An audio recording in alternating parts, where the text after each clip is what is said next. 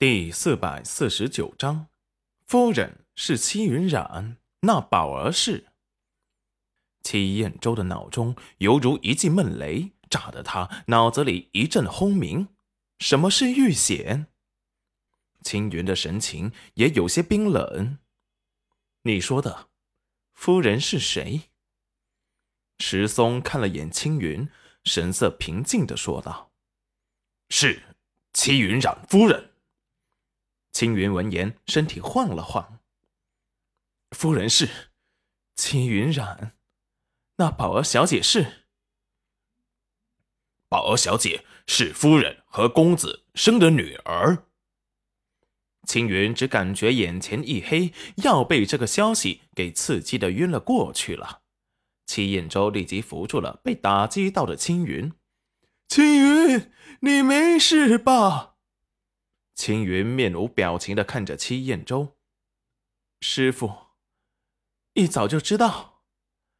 戚燕州有些心虚的小声的说道：“现在最关键的是找到冉丫头。对，应该先找到主人的。”转头，戚燕州立即看着石松：“你家公子。”现在在哪儿？公子正沿着河道搜索夫人的踪迹。走，带我们去。石松沉默一秒，立即带着戚燕州和青云去了戚云染事发的地点。是谁伤了我徒儿？石松犹豫的这些机密要不要说？挣扎了一下，还是解释道。这个伤害夫人的人已经被公子给抓起来了，是朱天和明珠公主。哼，朱天，朱天不是被星辰给带走了吗？齐彦州摸了摸鼻子，青云突然灵光乍现，恍然大悟的说道：“所以，你家公子是星辰？”石松默然。青云神情复杂，原来是星辰，他竟然隐藏的这么深。找到裴元君时，他正在湍急的河流中认真寻找、搜索，不放过任何一寸土地，眼神赤红如魔。星辰，青云试探的喊了一声，就见本是如魔的人神情一僵，立即。看向了声音的来源处，秦云见此，心底一沉，沉得他喘不过气来。真的是他！裴元君一见到戚彦州，立即眼神像是注入了希望，飞身而来。师傅，你有没有推算出娘子在哪儿？戚彦州神情严肃的摇摇头。裴元君神色立即疯狂扭曲了起来。找，继续找。今日你们要找不到夫人，我就杀光你们。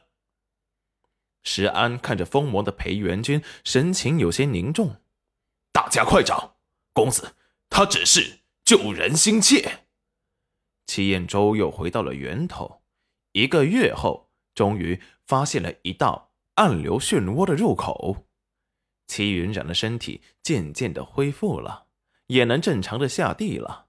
本来用灵力就可以治好伤，他放弃了。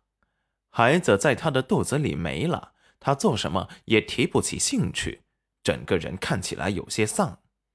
阿宇看着无能为力，只能看着他日渐消瘦，问他什么，他也不肯说，只能尽量的多陪陪他。这几日都是旁边的孙姑姑给他们送饭。就怕这姑娘想不开自杀了，所以阿宇见她不愿意沟通说话，想是她可能有自己的伤疤，便也没有追问，安静的陪着她。